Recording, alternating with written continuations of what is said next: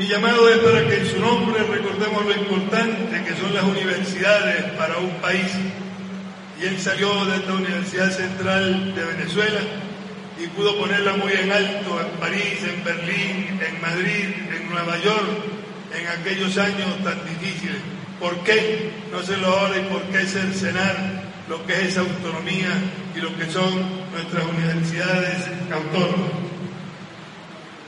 Él, José Gregorio, fue un universitario, un estudiante brillante, un profesor dedicado y comprometido para sacar de los jóvenes lo mejor Acabamos de escuchar al cardenal Baltasar Porras, administrador apostólico de Caracas, quien ofreció estas palabras sobre el doctor José Gregorio Hernández el pasado viernes 19 de junio, día en que fue aprobado por el Papa Francisco el decreto de la Congregación para las Causas de los Santos del Vaticano que autoriza la beatificación del médico de los pobres.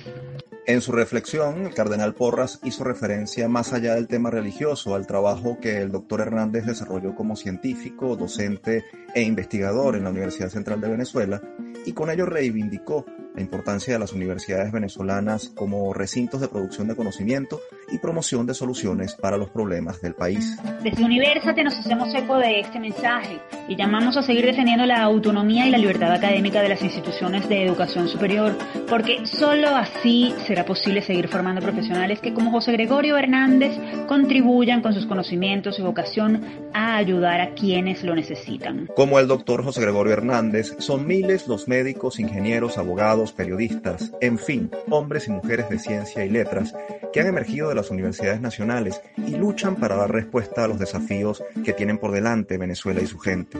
Por ello, las casas de estudio superior requieren, hoy más que nunca, no un milagro, sino el apoyo decidido de la sociedad para que puedan seguir siendo plataforma de superación y desarrollo a través del bien más preciado, la educación.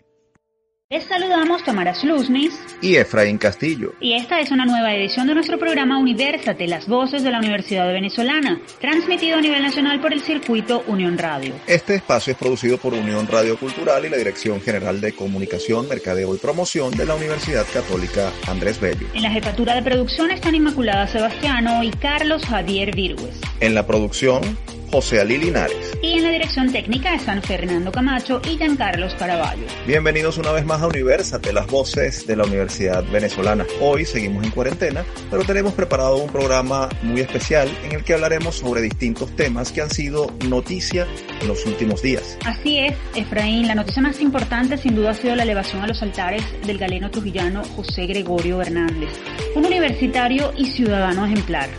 Esta información emocionó a todo el país y más aún en medio de esta situación de pandemia. Pero sin más preámbulos, vamos a dar un repaso por esta y otras notas del sector universitario nacional. Esto y más a continuación. Actualidad universitaria. El pasado viernes 19 de junio, el Vaticano dio a conocer la noticia más esperada por los venezolanos. El anuncio que autoriza la beatificación del doctor José Gregorio Hernández, quien en 1949, cuando se cumplieron 30 años de su fallecimiento, comenzó su ruta oficial hacia los altares, luego de que la Iglesia Católica Venezolana abriera la causa para su canonización. A casi 100 años de su muerte, las plegarias de generaciones de fieles han sido escuchadas. Este 2020, el Papa Francisco dio el visto bueno a la declaración como beato del médico de los pobres, una decisión que reconoce el fervor de millones de personas que ven en José Gregorio Hernández un ejemplo de ciudadanía y vocación cristiana. Y es que José Gregorio Hernández no solo es un símbolo religioso o un bálsamo para los menos favorecidos, él personifica nuestra idiosincrasia, nos representa como venezolanos, esos que no nos rendimos ante los obstáculos. Oriundo de Isnotú, Estado Trujillo, médico egresado de la Universidad Central de Venezuela, UCB, fundador del Laboratorio de Fisiología Experimental de la misma Casa de Estudios y miembro fundador de la Academia Nacional de Medicina, José Gregorio Hernández es, sin duda, un universitario digno de imitar y el mejor ejemplo de vocación de servicio de los profesionales. Las reacciones al anuncio que autoriza la beatificación de José Gregorio Hernández no se hicieron esperar. La UCB expresó su orgullo por haber sido la institución formadora de este noble hombre. A través de un comunicado resaltó que en estos momentos de dificultad para Venezuela, con la crisis humanitaria compleja y la pandemia por la COVID-19 que agobia a la humanidad, nos unimos en la fe y pedimos su intercesión por la salud de los venezolanos y la protección del personal de salud en cada rincón del país. Por su parte, el sacerdote jesuita y rector de la UCAP, Francisco José Virtuoso, afirmó que el galeno de Isnotú es una imagen unificadora. Señaló que fue un hombre que puso su conocimiento y su ciencia al servicio del país junto con los mejores hombres de su tiempo. Resaltó además su ejemplo de solidaridad y desprendimiento, valores que, aseguró, son los que se necesitan en el venezolano de hoy. Asimismo, las academias venezolanas se unieron en un acuerdo interacadémico de júbilo en honor a este hombre de ciencia y vocación de servicio. En el mensaje, las academias de la lengua, historia, medicina, ciencias políticas y sociales, ciencias físicas, matemáticas y naturales, ingeniería y hábitat y ciencias económicas recordaron que el doctor Hernández fue miembro fundador de la Academia de Medicina y puso al servicio de los más necesitados, con profesionalismo, dedicación y amor, su conocimiento médico y su amplio conocimiento en las artes y los idiomas. También resaltaron que el trujillano es referencia espiritual, moral e intelectual para las academias y el país, cumpliendo una importante labor que los enaltece. Queda claro que José Gregorio Hernández es un hombre que marcó la historia del país y esta beatificación lo confirma. Precisamente para conversar sobre este tema recibimos vía telefónica al profesor Tomás Straca, historiador, investigador, individuo de número de la Academia Nacional de la Historia de Venezuela y director del doctorado en Historia de la UCAP. Bienvenido, profesor Straca. Muchas gracias por la invitación, por la oportunidad de comunicarme con ustedes y con su audiencia. Profesor, ¿qué representa para Venezuela esta noticia del anuncio de beatificación del doctor José Gregorio Hernández desde lo histórico, pero también desde lo social y lo religioso, lo popular. Para la sociedad venezolana ha sido en este momento un motivo de alegría, tanto en la perspectiva general de lo, de lo religioso, para las personas que desde su fe y su, y su, su, conciencia, esto viene a ser una coronación de eh, un largo anhelo y un largo esfuerzo. Pero también en general en la sociedad venezolana, una sociedad que ha estado muy golpeada, muy alicaída en los últimos años, agobiada, doblada por el peso de tantos problemas, de tantos reveses, inclusive en los primeros meses de este año, tantas noticias que han generado depresión, zozobra a los venezolanos, no solo las noticias globales del coronavirus, sino las noticias este, particulares de la cotidianidad venezolana, representa una buena noticia, representa un reconocimiento de que los venezolanos somos capaces de hacer algo bueno y de estar a nivel mundial entre, en, algún ámbito. Y José Gregorio Hernández lo está en varios ámbitos. Entonces José Gregorio Hernández viene a ser como un rostro positivo, un rostro optimista que le da una bocanada de alegría a los venezolanos. Eso no es poco en momentos como los que estamos viviendo. Ahora, desde el punto de vista científico y médico, ¿cuáles fueron los aportes más importantes del doctor José Gregorio Hernández para Venezuela? ¿Se puede decir que desde su ámbito contribuyó a cambiar la historia del país? ¿Hay un antes y un después de la medicina con José Gregorio Hernández? Esto es de las cosas más interesantes con esta beatificación. Eh, no se trata de un hombre que llega a los altares, producto de una vida religiosa, digamos, en términos convencionales, lo cual es muy meritorio, no tiene ningún problema. José Gregorio Hernández no fundó una congregación, José Gregorio Hernández no tuvo una vida ejemplar como, como sacerdote, no tuvo una vida ejemplar como religioso, no fue un hombre que tuvo éxtasis o estigmas. José Gregorio Hernández tuvo una vida ejemplar como ciudadano y como científico.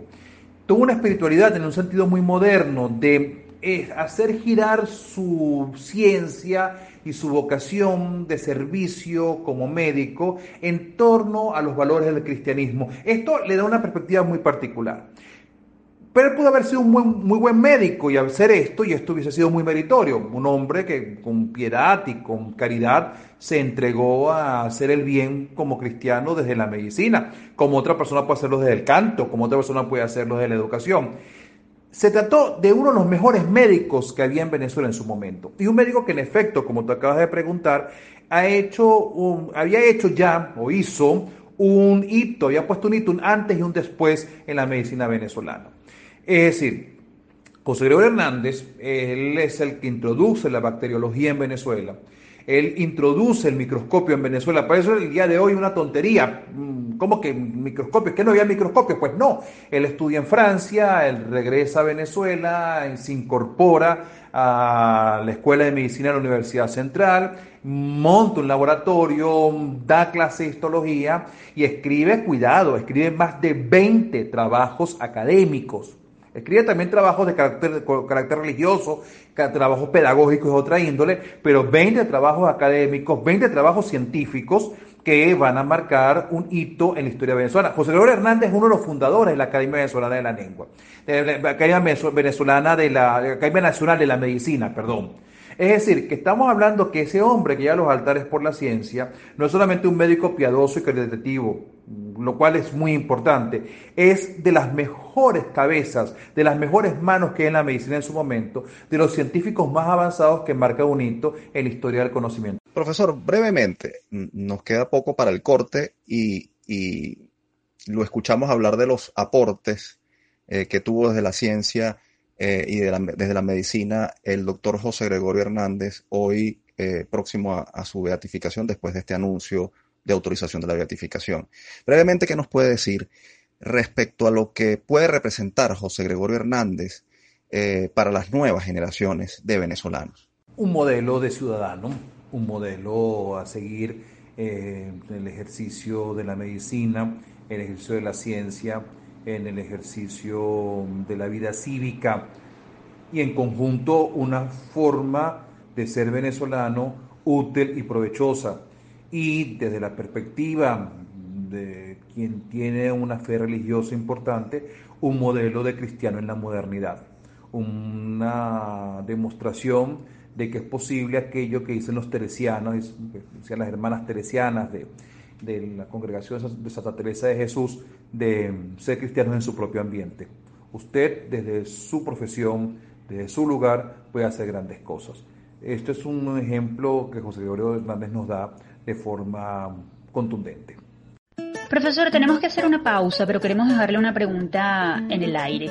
¿Qué aspectos de José Gregorio Hernández como protagonista de la historia deberían ser tomados en cuenta como ejemplo o ser estudiados por las nuevas generaciones? Esto nos lo responderá al regreso de la pausa. Ya venimos con más de Universate, las voces de la Universidad Venezolana.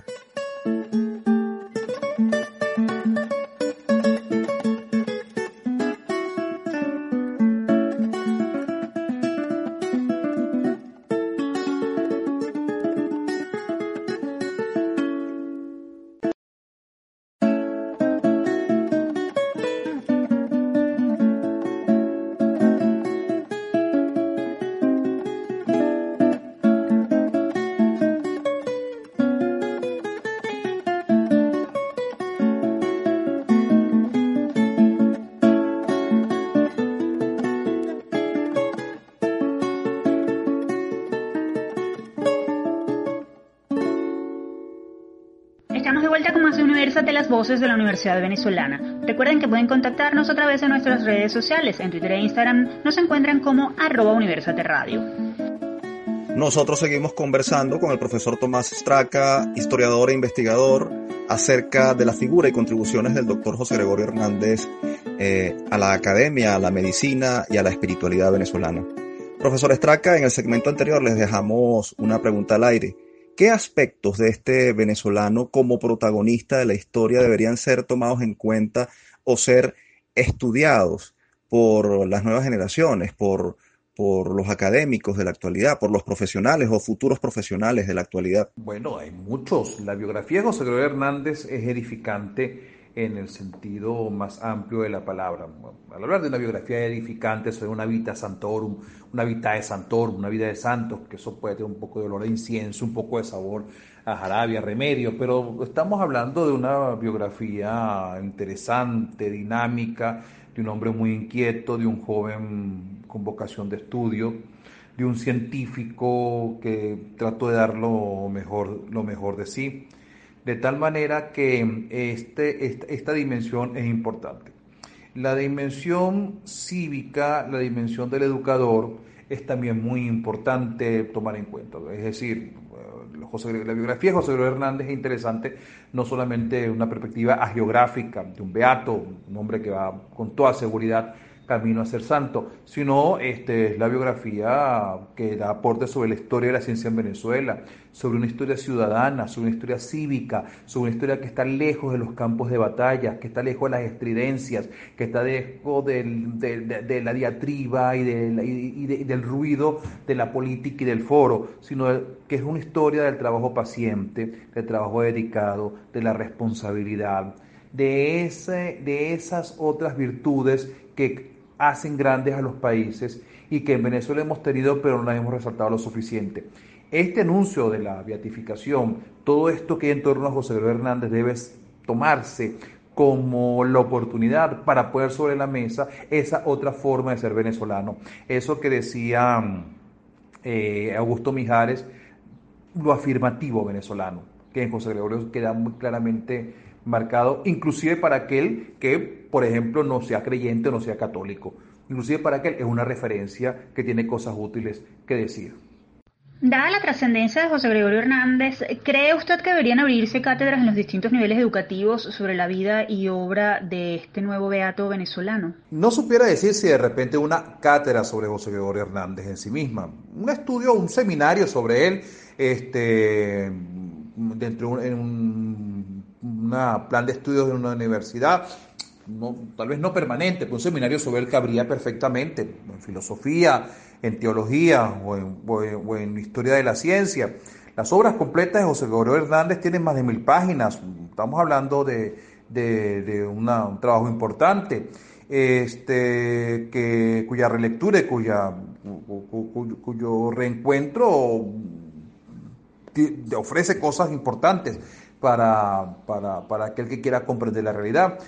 Más importante que una cátedra de José Gregorio Hernández, que encapsularlo en una cátedra, que ponerlo así en, una, en el plan de estudios como una especie de, de, de, alcabala que hay que pasar, es que él aparezca como deben aparecer muchos otros héroes cívicos, muchos otros héroes que vienen de la educación, que vienen del trabajo, que vienen del, del emprendimiento, que vienen del saber y que están más o menos olvidados o, difumina, o difuminados en la memoria venezolana, que ellos aparezcan dentro de nuestros planes de estudios en general. Es decir, que en los estudios de ciencias naturales eh, se, exalte a los, a los científicos venezolanos, haya alguna referencia a los científicos venezolanos, que, en los, que, a la hora de estudiar la formación en valores o la filosofía aparezcan pensadores venezolanos, que a la hora de estudiar la religión, en, todas esas cátedras que existen en los, en los colegios de educación de la fe o religión, aparezca también el pensamiento religioso venezolano. Mm, este, procesado y, tratado con, toda la didáctica y la pedagogía del caso. Y entonces que no sea algo así eh, que aparezca como una especie de monumento que hay que rodear para seguir avanzando en la consecución de un título, sino que al contrario sea un compañero que vaya de la mano de los estudiantes compañero, como otros compañeros más del mundo cívico y del mundo ciudadano, de los estudiantes, que ya de la mano de los estudiantes en toda su formación o a lo largo de toda su formación. Así lo veo yo. Profesor Straca, durante la rueda de prensa por el anuncio de beatificación, el cardenal Baltasar Porras señalaba que José Gregorio Hernández era un referente importante para los venezolanos o quizás el referente más importante para los venezolanos, incluso por encima de la figura de Simón Bolívar. ¿Usted como historiador estaría de acuerdo con esta aseveración que puede sonar algo polémica, por cierto? Es un referente fundamental, es uno de estos referentes que el venezolano por donde quiera que va en el mundo y que sobre todo ahora que tenemos una diáspora tan, tan amplia, tan extendida, eh, eh, puede tomar como, como parte de su identidad. De hecho, uno pudiera hacer incluso una especie de geografía de la venezolanidad, hacia dónde se expanden nuestras relaciones socioculturales con el culto de José Gregorio Hernández. Es decir, José Gregorio Hernández tiene un culto muy extendido en Colombia, en Ecuador, se llama hermano Gregorio y por esa vía, hasta incluso en Estados Unidos, ya comienzan a verse imágenes de José Gregorio Hernández, en las Islas Canarias, o en, o en Madeira. José Gregorio Hernández es una presencia bastante cotidiana en los altares de la casa, en las estampas que la gente tiene en las carteras. Es decir, es un referente de la venezolanidad no compite con Bolívar, son cosas distintas, son ámbitos distintos. Este, Simón Bolívar es probablemente referente más, mm, más, notable. Es aquel, si uno le pregunta a un venezolano cuál es la figura más importante, te va a decir Simón Bolívar mm, para bien, o algunos incluso lo puedan decir para mal, pero Bolívar es en primera instancia. Pero después de él, entre los, los venezolanos, que la mayor parte de la sociedad venezolana reconoce como un héroe suyo, como un personaje suyo, como una figura propia de sí, está José Gregorio, José Gregorio Hernández. Se puede hacer un focus group y uno se puede en la imagen de un conjunto de venezolanos. Hay, dos de esas imágenes que con toda seguridad van a ser reconocidas por la abrumadora mayoría, salvo algunos casos excepcionales. Este, Simón Bolívar y José Gregorio Hernández.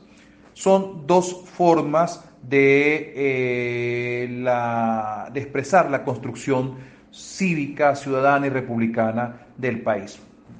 Inclusive un hombre como Bolívar demuestra que se puede ser ciudadano y que se puede ir a, se puede ser militar y se puede ir a la guerra con un alto sentido de ciudadanía, como lo demuestra José, José Gregorio Hernández de la fe, la educación y la ciencia.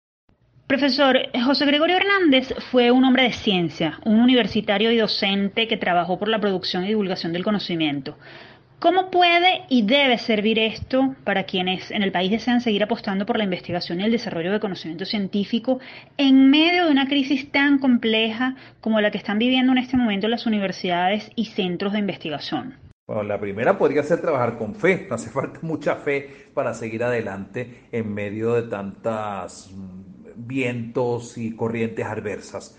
Mm, el heroísmo que José Gregorio Hernández vivió eh, a través de la caridad, una forma heroica de vivir la caridad mm, aplicando la ciencia médica con, de una manera caritativa, es un heroísmo al cual por decisión y a veces no por decisión propia está sometido la mayor parte de quienes hacen investigación en Venezuela. Entonces esa referencia de heroísmo, de entrega desinteresada, está presente y puede ser una referencia en, términos generales. Es probable incluso que en su momento José Gregorio Hernández haya tenido este, más apoyo gubernamental de la sociedad este, para lo que él estaba haciendo de lo que muchos científicos venezolanos este, tienen el día de hoy. No, el sueldo de la Universidad Central no era un gran sueldo, pero pero bueno, al fin y al cabo estaba dotada y, él formó parte de una generación que hizo una revolución en los estudios médicos con apoyo de, los, de las fuerzas vivas venezolanas, incluyendo al Estado, sin con esto echar incienso ni, ni, ni, ni alabar ni disminuir la situación extremadamente grave de la salud pública en Venezuela. En la década, en las primeras décadas del siglo XX, pero en última instancia dentro de la Universidad Central hubo un impulso que a lo mejor mm, los profesores del día de hoy no lo, no lo, tienen igual. Pero descontado esto, bueno, este, la, el ejercicio de la investigación, el compromiso con el conocimiento, en medio de las adversidades, en medio de las, mm, de las limitaciones, eh, materiales y sobre todo eh, en medio de, una, de un gran compromiso eh, con la sociedad, encuentran en José, en José Gregorio Hernández un referente que pueden tomarse en consideración y que seguramente puede inspirar. Finalmente, profesor, para usted como historiador y como académico, ¿qué significa que un civil, un laico, sea elevado a los altares y exaltado como ejemplo de virtudes en un momento como el que vive Venezuela y en un país en el que históricamente se ha rendido culto a los militares como, como los grandes héroes. ¿Es el doctor Hernández un prócer civil de nuestra historia? Es un prócer civil, sin ninguna duda. Es una reivindicación de lo civil, reivindicación de los valores asociados a la ciencia, al conocimiento, al trabajo. Con esto no quiero restarle valor a lo que son los padres de la patria, con P mayúscula y de historia bronceada, de los bronces de las plazas. No, no, no se trata de esto, se trata de darle valor a, aquellos que han contribuido en la fábrica cotidiana de la República, de la ciencia, de una sociedad mejor. Eso en términos históricos, un reconocimiento por la vía religiosa, por la vía del Vaticano, les dice a los cristianos venezolanos de qué manera se puede avanzar, de qué manera se puede ser un buen cristiano en las circunstancias de nuestra vida actual, en las circunstancias de la modernidad, como desde el microscopio y la probeta del laboratorio también se puede llevar adelante una vida ejemplar en ese plano. José Gregorio Hernández es un ejemplo de esto y es sin duda un reconocimiento desde Roma, como puede ser un reconocimiento, como ya la sociedad venezolana se lo había venido dando, a la civilidad y al esfuerzo y al talento venezolano. Doctor Straca, gracias por su tiempo y por darnos luces sobre el valor y contribuciones del doctor José Gregorio Hernández. Fue un gusto tenerlo con nosotros en University. Muchas gracias a ustedes por la invitación, siempre la orden. Ustedes escuchaban al profesor Tomás Straca, historiador, investigador, individuo de número de la Academia Nacional de la Historia y director del doctorado en Historia de la UCAP. Nos vamos al corte y les dejamos de fondo durante unos segundos una de las melodías que compuso el cuatrista venezolano Cheo Hurtado en honor a José Gregorio Hernández y a su significado para la venezolanidad. Definitivamente, música para los oídos y para el alma nacional. Ya venimos.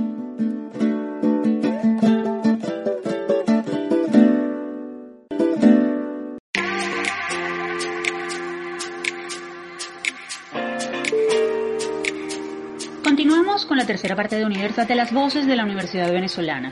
Recuerden que si desean dar a conocer en nuestro espacio alguna investigación, proyecto o evento universitario, pueden escribirnos al correo produccionuniversate.gmail.com. Y ahora vamos a conversar sobre un tema de mucha actualidad e importancia. Ya han pasado tres meses desde el inicio de la cuarentena y varias universidades del país han puesto en marcha la formación a distancia para garantizar la prosecución del semestre. Esto ha supuesto enormes esfuerzos, no solo para las instituciones y sus dinámicas, sino también para docentes y alumnos. Es por ello que hoy decidimos debatir sobre cómo enfrentan las clases a distancia profesores y estudiantes en medio de las dificultades de conectividad y la realidad de un sistema distinto, la virtualidad. Dos perspectivas, dos visiones y una realidad. Esto y más en nuestra próxima sección desde el campus. Tras el anuncio del plan Universidad en Casa, hecho por el Ministerio para la Educación Universitaria en el mes de marzo a raíz de la emergencia por la COVID-19, casas de estudios superiores del país, como la UCAB, han venido desarrollando el semestre académico bajo la modalidad de formación a distancia. Esto supone muchos retos. Para los profesores, el desafío logístico de adaptar el proceso de enseñanza-aprendizaje a la virtualidad y generar mecanismos de control para garantizar la autenticidad de las evaluaciones en línea. Por su parte, los alumnos deben enfrentarse a nuevas formas de estudiar, ya que esto supone una mayor capacidad de concentración, organización y disciplina.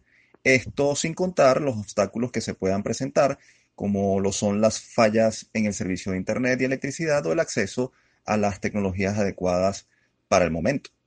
¿Cómo están llevando este proceso docentes y estudiantes? ¿Están los profesores preparados? ¿Sienten los alumnos que aprenden como lo hacían de manera presencial?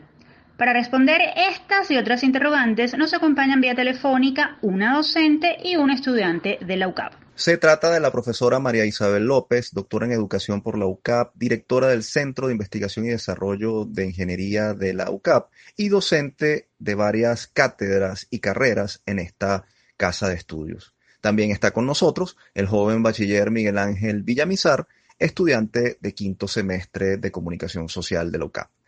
Ambos, bienvenidos a Universate, gracias por acompañarnos. Bueno, muchas gracias a ustedes y es una oportunidad muy bonita que nos ofrecen. De verdad, intentaremos pues dar una visión completa de esta tarea. Hola Efraín, hola Tamara, muchísimas gracias por invitarme y espero que se encuentren muy bien. La primera pregunta va para la profesora Marisabel.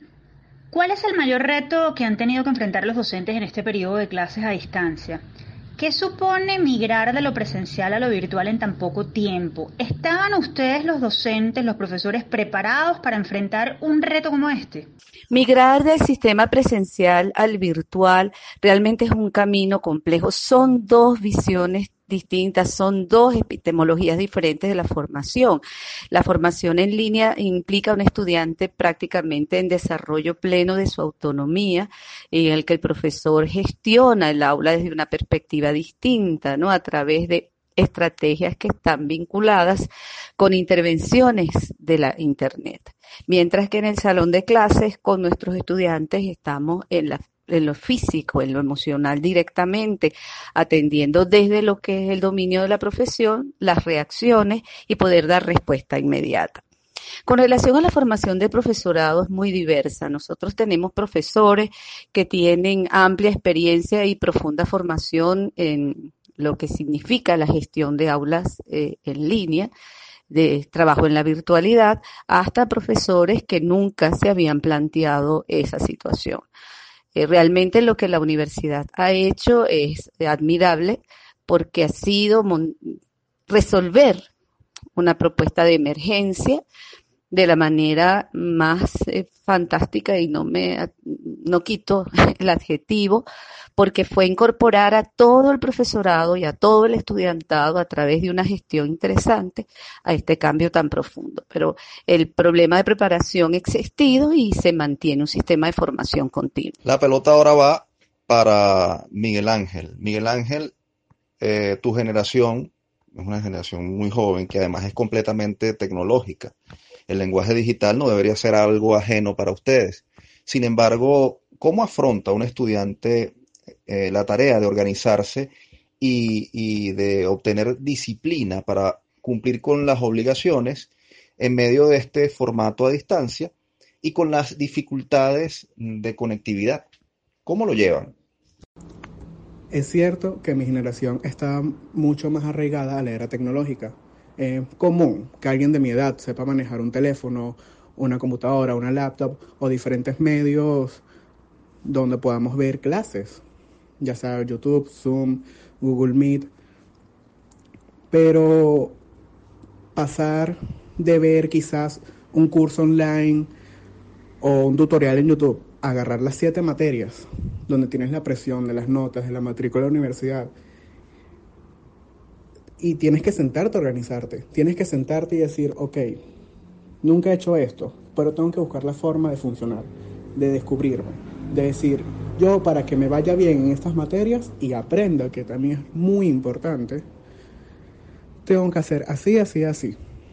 El problema es que no todo el mundo es bueno para eso, no todo el mundo está preparado para llevar este tipo de clases. Y no solo estar preparado, simplemente no es su forma, no es su dinámica, no todo el mundo funciona así. Hay quienes necesitan estar sentados al frente del profesor en un aula para tener un mínimo de atención. Necesitan ese lazo, ese momento personal, como mencionaba la profesora. Y siento que, indiferentemente, si lograste buscar una forma de funcionar o no este semestre, no se deben sentir mal por ello. Es algo nuevo, es algo donde podemos equivocarnos en un momento y lo importante es que hayas aprendido algo nuevo de ti y hayas logrado sacarle provecho. Hablando de lo otro, de la conectividad, es una lástima que esto ha sido tirar flechas. ¿Por qué? Porque esto de tener buena conexión o no tener buena conexión fue muy aleatorio. Puede ser que en tu zona haya buena conectividad, haya, haya un buen ancho de banda. Puede ser que no y las personas que no tenían tuvieron que resolver. Ya desde no puedo ver las materias, no puedo ver este semestre, tengo que retirarlo. O aquellos que quisieron ser más guerreros, véase así, quisieron lanzarse y decir, no, me voy a ir a casa de mi abuela, que allá hay mejor internet. O voy a ver todo este semestre pagando mis megas y tener otra renta aparte de la matrícula. Siento que no ha sido fácil, pero admiro un montón a todos aquellos que a pesar de las dificultades han logrado resolver. Miguel Ángel, en estos tiempos se evidencia cómo ha cambiado el rol del estudiante. Ya no es un simple receptor de contenidos por parte del profesor, sino que es corresponsable de su aprendizaje y su participación es mucho más activa. ¿Cómo ha sido tu experiencia en este periodo de cuarentena teniendo en cuenta que precisamente no estar presente en una clase puede generar más dudas, más preguntas. ¿Cómo ha sido tu desenvolvimiento? ¿Cómo eres mm, capaz de expresar todo aquello que, que de pronto no entiendes y, cuya respuesta esperas de una manera clara. ¿Eres activo? ¿Tus dudas son bien respondidas? Cuéntanos cómo ha sido tu proceso. Una situación muy curiosa, en mi caso particular, es que siento que en la materia en la que he aprendido más es en una que estoy entrando como oyente. Y es porque creo que en esta situación es muy importante el interés. Y en una, en una carrera donde el pensum es tan variado, es normal que no todas las materias te generen el mismo interés, el mismo gusto. Y es, en esta situación es muy importante ese gusto, porque además de la disciplina que necesitas para poder hacer cualquier carrera, también está esa pasión, ese conocimiento que te diga quiero saber más de esto y por eso estoy aquí dándote toda mi atención.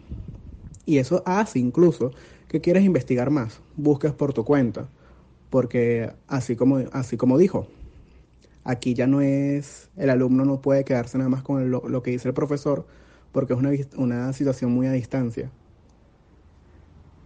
Entonces, por lo menos hay materias en donde no es lo mío, materias donde no me siento tan cómodo, donde sí he sentido un distanciamiento mucho más fuerte de lo que pudo haber sido presencialmente.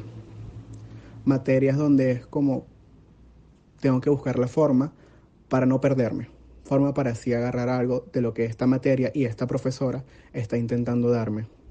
Profesora María Isabel, la pregunta es para usted ahora. El seguimiento al rendimiento académico en este tipo de formación suele ser más minucioso o por lo menos requerir más, eh, mm, ser más minucioso. ¿Qué hallazgos puede decir usted que han encontrado en este proceso eh, de enseñanza a distancia? ¿Son más responsables los estudiantes? ¿Hay alguna forma de saber si lo dejan todo para último momento? Más bien son eh, algo precavidos con sus asignaciones. ¿Qué nos puede decir? Los estudiantes han hecho realmente, han sido nuestros colaboradores. Yo creo que lo más importante es entender que esto es un equipo un equipo que el profesor es el líder, pero que todos estamos allí para lo mismo. Y los estudiantes han sido realmente en líneas generales muy conscientes. Yo tengo cuatro grupos distintos, totalmente distintos, y realmente entienden que tienen que eh, llevar la materia al día, porque es que la gestión te obliga a asignaciones prácticamente semanales o a veces dos por semana para ir avanzando en la discusión. Porque claro, es que ese es el modelo, el modelo de autonomía del estudiante donde todo está centrado en su aprendizaje. Los profesores estamos aprendiendo todos a hacer nuevos materiales y nuevos recursos, nuevos tipos de instrumentos de evaluación en función de eso. Mira, eh, se entiende, y esto ya es una realidad eh, aceptada, que las personas aprendemos de acuerdo con el sistema de evaluación que recibimos. Entonces, la educación en línea es una educación que está orientada más individualizada y por lo tanto implica que cada persona suma su rol, su responsabilidad y eh, como se van eh, gestionando son asignaciones prácticamente semanales o clase por clase y se discuten con los estudiantes y ha, ha generado, mira, un mejor rendimiento. Nos toca ir al corte, pero dejamos a la profesora Marisabel una pregunta en el aire. Uno de los grandes desafíos de la formación a distancia es el tema de la evaluación. ¿Cómo evitar el fraude o el plagio en los trabajos asignados a los alumnos? ¿Hay mecanismos para impedir que esto suceda? Nos lo responde al regreso. Sigan con nosotros, somos Universate, las voces de la Universidad Venezolana. Ya venimos.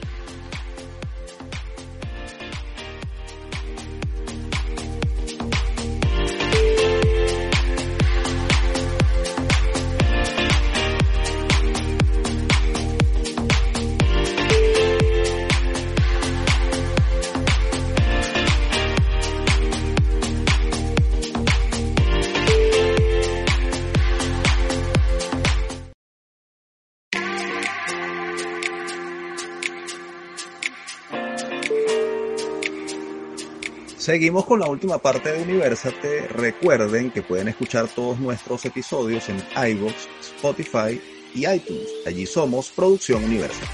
También pueden seguirnos a través de nuestra cuenta en redes sociales, arroba Universate Nosotros continuamos conversando con la profesora Marisabel López y el estudiante Miguel Ángel Villamizar, ambos miembros de la comunidad UCAVista.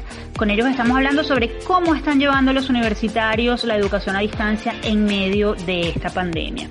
Profesora, le habíamos dejado una pregunta en el aire. Uno de los grandes desafíos de la formación a distancia es el tema de la evaluación y su veracidad.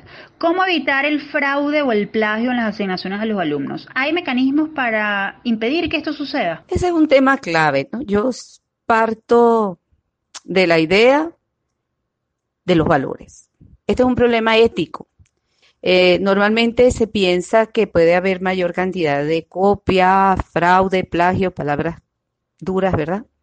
En los sistemas en línea. Y yo digo, bueno, que en los presenciales también se da, siempre y cuando la persona no tenga un sentido ético desarrollado y no tenga para esa persona sentido el esfuerzo y lo que necesita para aprender y a veces hasta su propia valía como individuo que sí es capaz de lograrlo.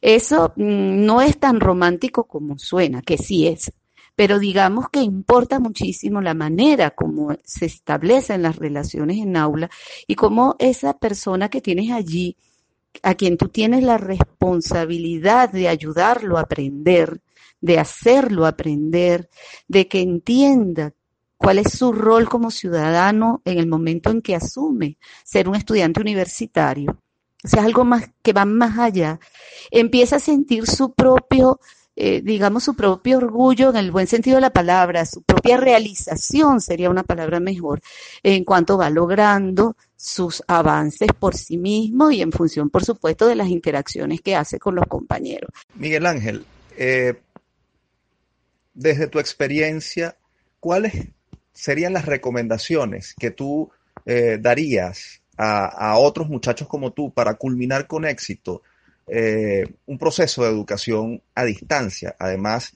eh, ¿qué aprendizaje sería el que te llevas como, como alumno en este experimento que has eh, tenido que em, llevar adelante como, como estudiante? Brevemente.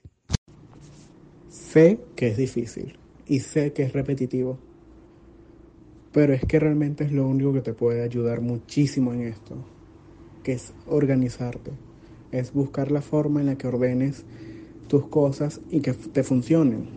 Porque una, algo también, una situación que se puede repetir es que esto te genere ansiedad. Y lo hace. Al punto de que te nublas, te nublas y quieres dejar de pensar en el taller, en, el taller, en el parcial, en la evaluación que tienes que entregar el próximo lunes. Y, lo haces, lo dejas de pensar en eso y te encargas de otras cosas y cuando te das tiempo, tienes mil y un tareas encima y ya no sabes qué hacer porque no te va a dar tiempo. Entonces sí, el consejo que sí es repetitivo, lo dicen muchas veces, pero es lo que funciona, es organizar y no es buscar un tutorial de cómo organizarme y ese tutorial me va a funcionar, porque no. Cada quien necesita una forma diferente y es encontrarla, es buscar la forma en la que tú con este modo funciones y funciones eficazmente, donde aprendas y te vaya bien. Y creo que una, una enseñanza que me dejó esto va muy de la mano también con la vida universitaria o la vida del estudiante de mi, de mi generación o las generaciones cercanas, que es impredecible. No puedes saber qué, qué, va a ocurrir el próximo semestre o qué va a ocurrir el, el próximo año. El, eh, hace un año, este semestre tuvo lo del apagón. Este año es una pandemia. Y creo que la enseñanza que tengo aquí es algo que me lo vuelve a reafirmar, que es la valía y el fervor tanto de alumnos como estudiantes, perdón, de alumnos como profesores, de salir adelante. Profesora, finalmente, el CNU está evaluando retomar la presencialidad en enero de 2021, es decir, que vamos a tener que convivir con la educación en línea por algunos meses más. ¿Cuál cree usted que deberían ser las estrategias para garantizar el éxito del aprendizaje de esta modalidad? ¿Podrá la educación a distancia sustituir a la educación presencial? Bueno, las estrategias se basan en la flexibilidad y la buena comunicación. Eh, hay mm, cantidad de autores que han apostado a cómo hacerlo a través de wikis, foros, construcciones de, representaciones gráficas, resúmenes, eh, qué sé yo, infografías, etcétera. Pero realmente esa es la clave. Y mm, yo no sé si la sustitución sería la palabra, pero sin duda alguna es una visión importante en la que tenemos que fortalecernos, no solo por la eh, digamos, la situación actual, sino porque al futuro nosotros podamos ser muchísimo más distribuidos y llevar la formación profesionalizante o la formación especialista a todos los rincones del país. Profesora María Isabel Miguel Ángel, gracias por ofrecernos su testimonio y sobre todo por ser de los que se están atreviendo a enfrentar este reto de la educación a distancia con todo y las dificultades que esto supone. Muchísimas gracias. Muchas gracias a ustedes, una gran oportunidad para compartir también con un estudiante a través de este medio y nada hacia adelante, que el esfuerzo siempre va a traer buena recompensa. En serio, gracias por esta oportunidad de dar mi testimonio y también compartir este agradable tiempo con, con ustedes y con la profesora. Ustedes escuchaban a Marisabel López, directora del Centro de Investigación y Desarrollo de la Ingeniería de la UCAP y docente de esa casa de estudios. También a Miguel Ángel Villamizar, estudiante del quinto semestre de Comunicación Social de la UCAP. Y ahora sí llegó el momento de la despedida por el día de hoy. Recuerden que si quieren volver a escucharnos, todos nuestros programas están disponibles en las plataformas iVoox, Spotify y iTunes. Allí somos Producción Universal. Este espacio fue producido por Unión Radio Cultural y la Dirección General de Comunicación, Mercadeo y Promoción de la Universidad Católica Andrés Bello. En la jefatura de producción estuvieron Inmaculada Sebastiano y Carlos Javier Virgües. En la producción, José Ali Linares. En la dirección técnica, Fernando Camacho y Giancarlos Caraballo. Y en la conducción, quien les habla, Efraín Castillo y Tamara Sluznes. Hasta la próxima.